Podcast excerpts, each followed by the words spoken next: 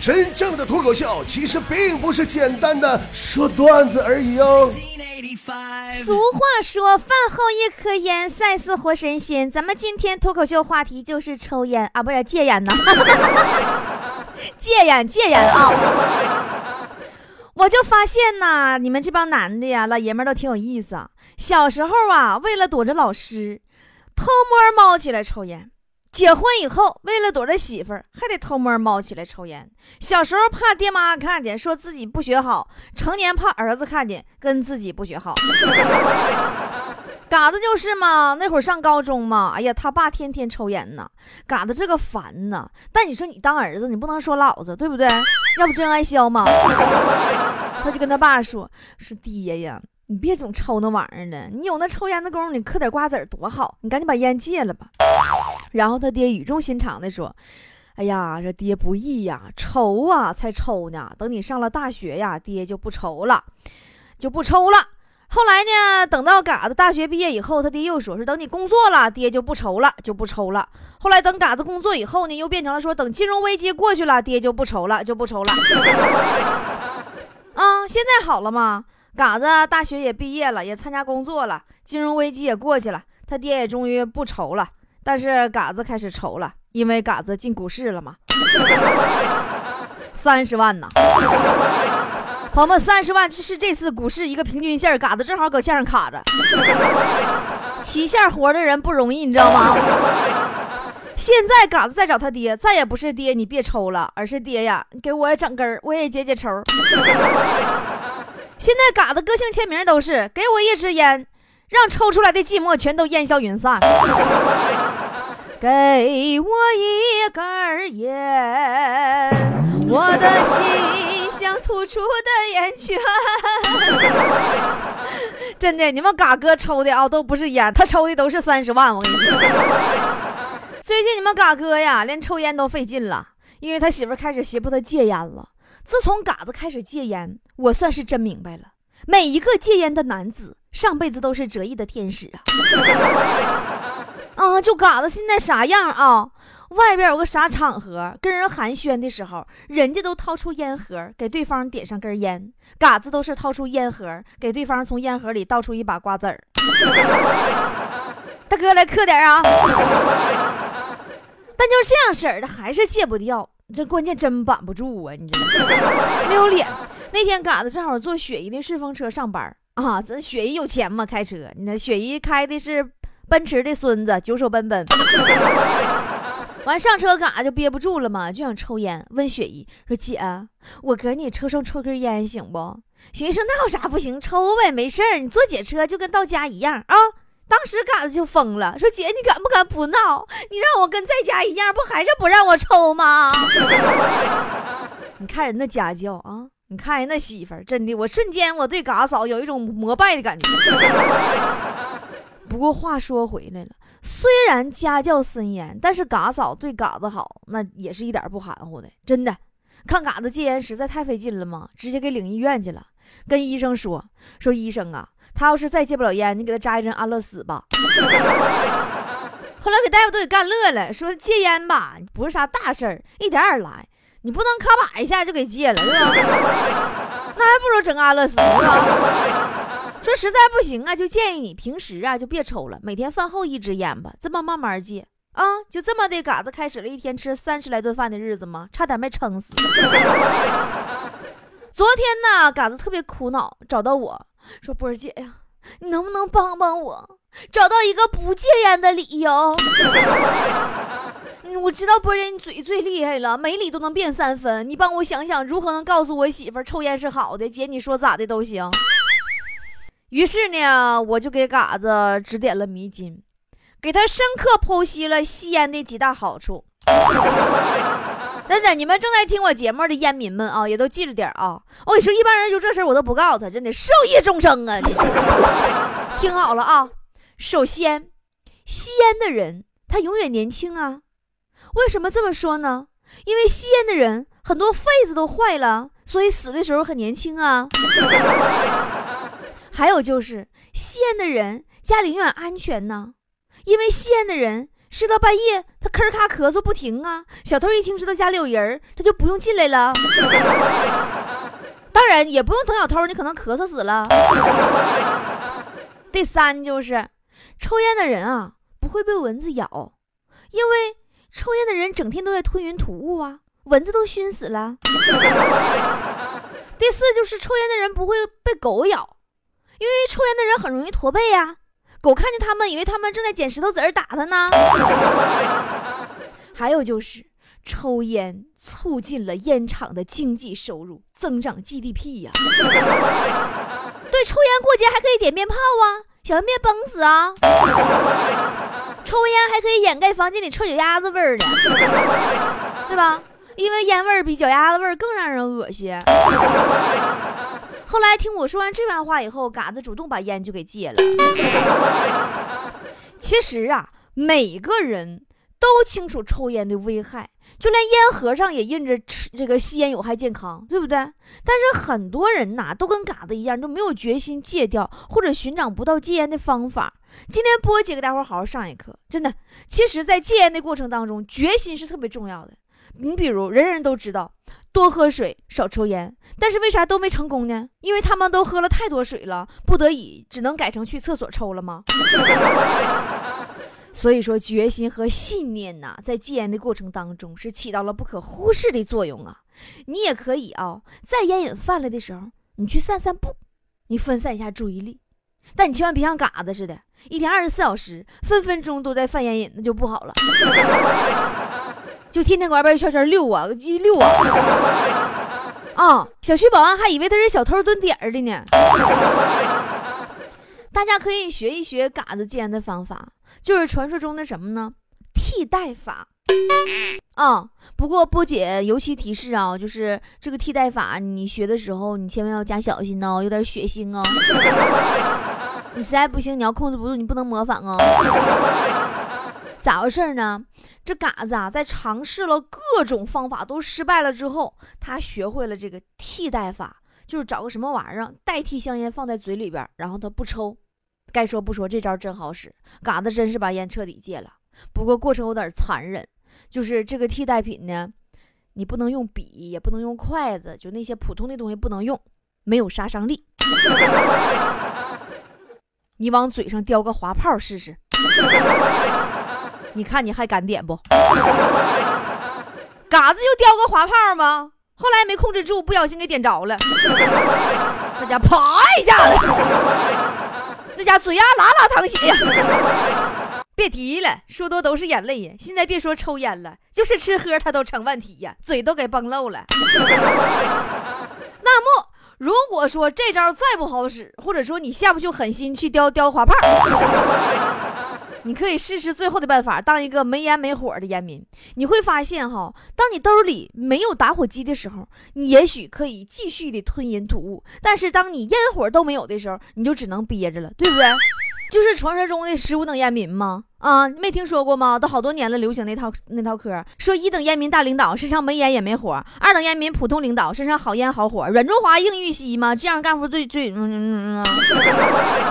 三等烟民办公室主任吗？身上有火没有烟吗？桌上的烟那家，哎呀，别提了，就就怕拍照啊。四等烟民大老板身上 N 包好烟，五等烟民是科长，然后呢身上两包烟，看人就是定包准，一般给领导是中华，给下属是软人 妈说错了，硬人啊。七等烟民小烟鬼，身上永远是一种烟，比如说红梅、利群啥的。八等烟民大型烟鬼，就是好赖不计，冒烟就行。九等烟民抽着玩型，身上没有烟没有火，就碰着啥抽啥。十等烟民就是那种抠搜型，身上有烟有火，但是从来只掏火不掏烟。十一等烟民呐，疑似吸毒型，身上有烟没有火，那家伙的就就恨不得钻木取火。十二等烟民占便宜型，身上有火没有烟，就等旁人给他递烟。十三等烟民啊，屡戒不爽，吸烟不止型，身上没有烟没有火，但是照你给他照样抽。完还说个儿戒烟了。十四等烟民浪费型，身上没有烟没有火，人家你给他一根吧，他抽两口啪撇了。十五等烟民就是刚才我说的。最后戒了型，原来是烟鬼，然后戒完以后四处吹。但都听姐一句话，把烟都戒了吧。你看看现在多少公共场所，你都把吸烟区给撤了，对不对？现在不戒，你等啥时候？你天天你说一嘴大苞米粒子牙，你这一股烟味儿的，你这你，哎呀，你反正你亲我，我不带干的。再说了，科学都证明，抽烟的男人容易断香火吗？啊，不说什么尼古丁啥，成活率低低不啥玩意儿，知道不？真的，你趁现在年轻哈，赶紧爱惜自己。你等到老了吭儿咔的，你说反正你，反正你跟我过日子，老坑儿咔，我不我不伺你。还有，你也别拿什么能把烟戒了男人都是心肠狠的男人这个说事儿，那都不是借口。你再说了，我们女人就是喜欢勇猛的男人。俗话说，现在你可以拿命换钱，以后你拿钱换命也不一定能换得到，对吧？所以说，拥有健康长寿才是人生真正的大赢家。说实话，我个人我是不抽烟的，但我我特别不理解，为什么那么多人就明知道抽烟有害健康，还那么喜欢抽烟，还戒不了啊？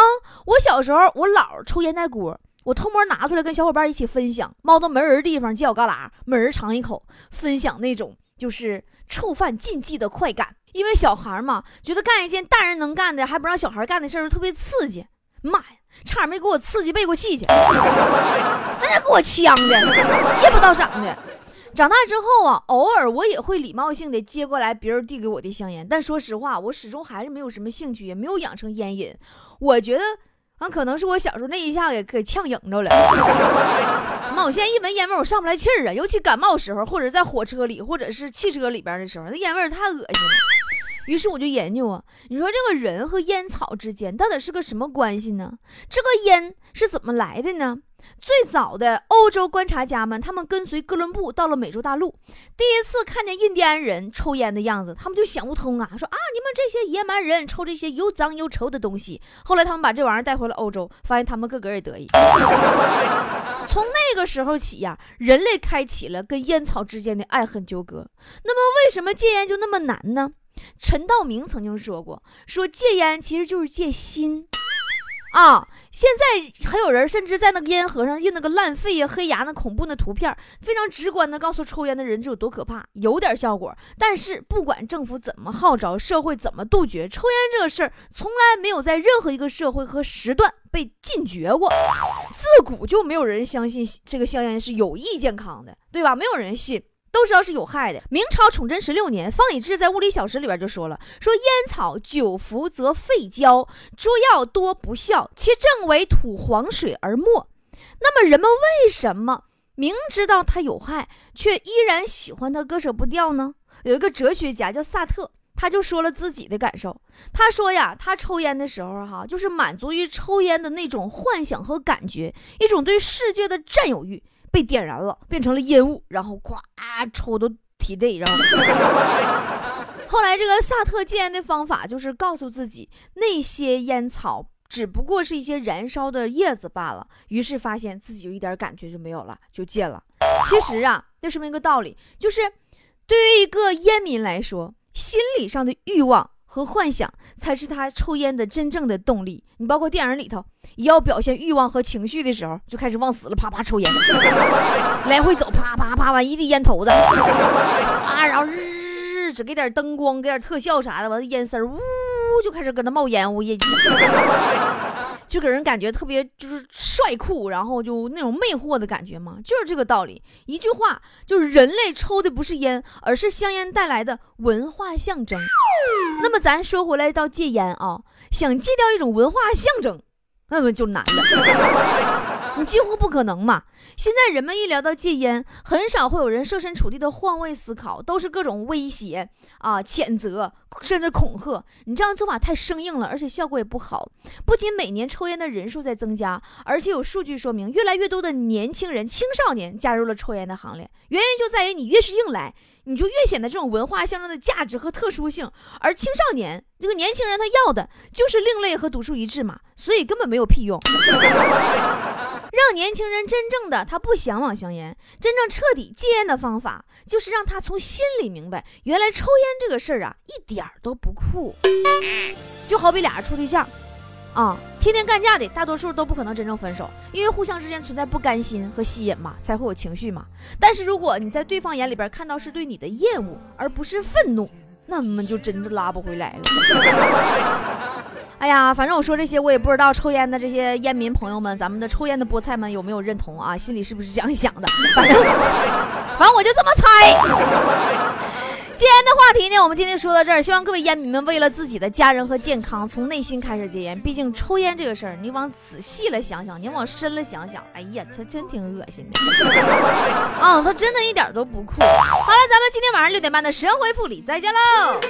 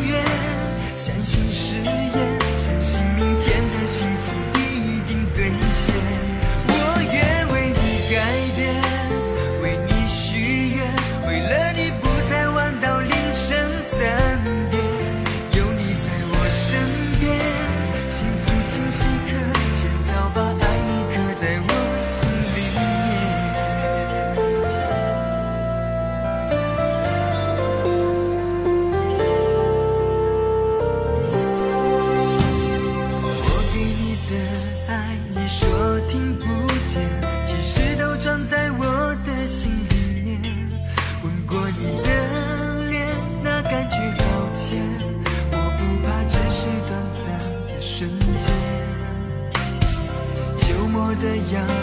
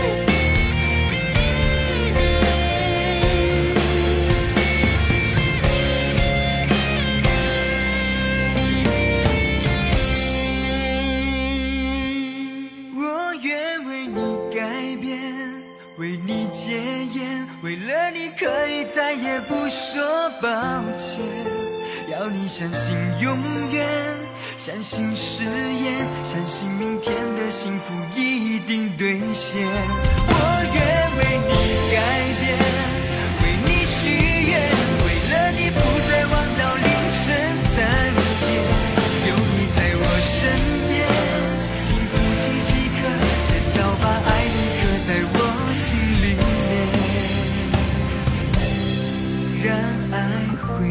yeah.